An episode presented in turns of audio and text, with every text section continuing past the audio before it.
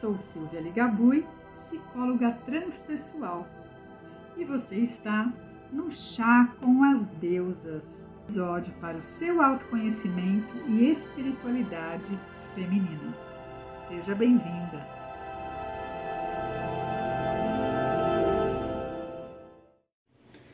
Olá, tudo bem? Você está no meu podcast o Ser Desperto mais uma vez e hoje a gente vai falar sobre feridas da nossa criança interior. Eu quero falar um pouco com você sobre essas feridas que impactam até hoje os nossos relacionamentos na fase adulta. E aí eu vim te trazer então quatro necessidades que não foram atendidas na sua infância e que hoje vão impactar nos seus relacionamentos. Bom, a nossa infância é o nosso primeiro pilar, gente. É o principal. Quando a criança chega ao mundo, ela absorve tudo. E porque ela é por quem ela é criada, ela vai receber as informações que serão então a, a visão do seu mundo.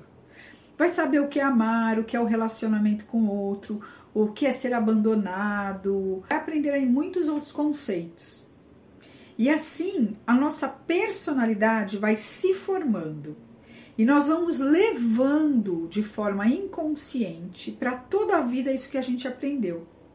E as nossas escolhas são feitas através dessas ou embasadas nessas referências. Talvez você possa ter tido pais acolhedores, amorosos, atentos, né? Nem sempre a gente tem que ter uma vida, uma infância que a gente fala, ah, isso é um caos uh, para que esses sentimentos possam estar presentes na nossa vida. Mas se por algum motivo você não se sente acolhida em suas necessidades, você terá marcas emocionais vindas da sua infância. E você aprendeu a emitir essas mesmas respostas para se defender muitas vezes dos sentimentos que te machucam. Dessa forma, ou você cria expectativas demais sobre os outros, ou você se bloqueia em seu sentir pelo outro. A sua criança interior ela está chamando a sua, a sua atenção o tempo todo para você olhar esses sentimentos que são rejeição. A rejeição pode ter acontecido na sua infância, pois na hora que você está se colocando para os seus pais, você pode ter percebido por um olhar, uma reclamação, um descontentamento, que eles não aceitaram a sua colocação, por exemplo, de dizer não a alguma situação que eles trouxeram. Então, dessa forma, você vai vivenciar essa sensação de rejeição por muitas vezes na sua vida, cada vez que você tiver que dizer um não e que você não se sentir é acolhida e respeitada. A segunda ou o segundo sentimento que nos diz que nós estamos vivendo feridas da nossa infância é a procrastinação.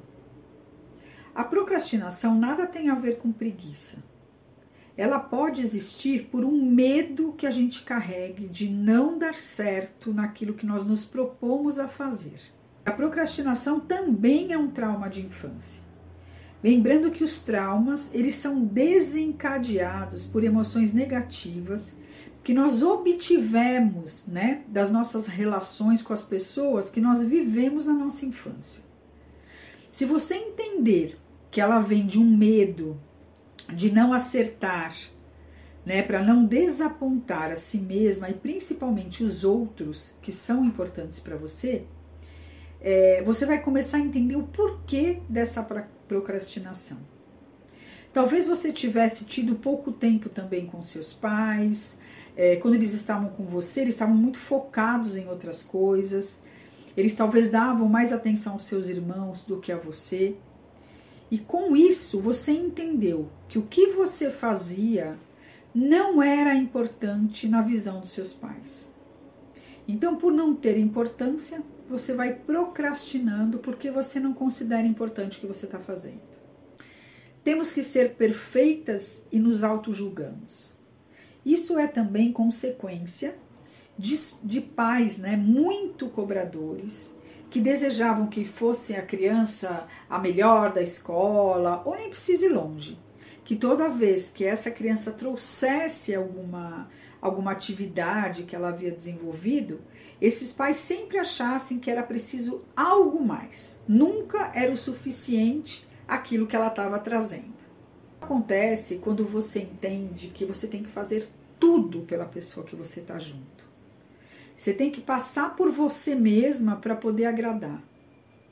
E sempre estar conectada para o quê? Tá certa de que você é a atenção daquela pessoa. Com certeza lá na sua infância você teve uma dificuldade grande desse dessa demonstração de amor dos seus pais. Então parece que você precisa o tempo inteiro mostrar para você mesma que falta um pouco do amor que você gostaria para você. Então você fica buscando o tempo inteiro isso no seu companheiro. Então você deseja imensamente que ele prove de todos os jeitos o amor que ele tem por você. Se torna uma pessoa muitas vezes cansativa, é, até pegajosa, né? Aquele tipo de relação pesada, porque a outra pessoa nunca é, consegue provar o amor que tem por você, porque para você nunca é o suficiente. Bom, essas feridas elas acabam tomando as rédeas da sua vida. E elas só e só pelo fato de você se conscientizar delas, você já começa o seu processo de autotransformação, de cura dessas dores que controlam a sua vida.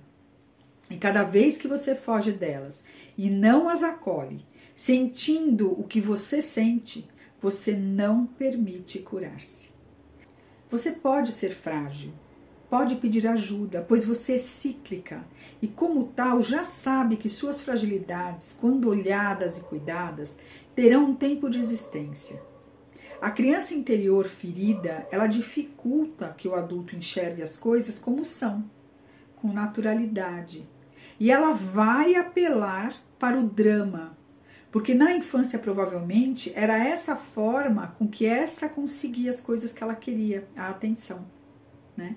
Há muito para ser investigado quando a criança de interior está trazendo questões que precisam ser trabalhadas. E se você quer olhar e transformar esses sentimentos, ter a liberdade para mudar o que você sente, né? Ou se você é um terapeuta do feminino e quer ajudar sua cliente nesses processos de autoconhecimento e autotransformação, também focando na sua criança interior, eu queria trazer aqui para você hoje é, a minha ferramenta Mandala da Mulher, que é uma ferramenta terapêutica que vai te possibilitar ajudar essa pessoa que você está atendendo nesse caminhar, né? nessa conexão ou reconexão com o seu sagrado feminino através de várias possibilidades. Né? Eu vou agora no sábado fazer uma masterclass às 10 horas da manhã. E se você quiser, o link está lá na minha bio do meu Instagram, para que a gente possa identificar crenças limitantes, conflitos a serem trabalhados, né? entender uh, o que essa criança interior quer nos dizer para que a gente possa olhar e trabalhar. E todas as fragilidades é claro que não é uma ferramenta mágica, né, que vai resolver todas as suas fragilidades, mas é uma ferramenta que vai clarear, como uma lanterna esses sentimentos para se tornarem conscientes e assim você poder trabalhá-los. Né? Se você quiser participar, é só você ir lá no meu Instagram, no link do meu Instagram, e você pode acessar o grupo, que é um grupo de avisos para que a gente se encontre e eu possa então estar conectada a você no sábado às 10 horas para que a gente possa vivenciar e aprender a utilização dessa ferramenta que é a mandala da mulher. Por aqui eu quero que você fique ciente de que olhar a sua criança interior requer muita coragem. E aqui o que eu quero te dizer, finalizando aqui o nosso podcast de hoje, é que você tem tudo para olhar para si mesma, para buscar essa sua cliente, para, para entender o que a sua criança interior quer te dizer, para que você possa curar e transformar. E é lógico, eu te trouxe aqui uma forma que aqui eu trabalho, mas você tem muitas ferramentas que possam te auxiliar. O importante é que você busque essa cura. É importante que a gente comece lá de trás o que nos tornou quem somos hoje. Fico por aqui, um grande beijo e até a semana que vem.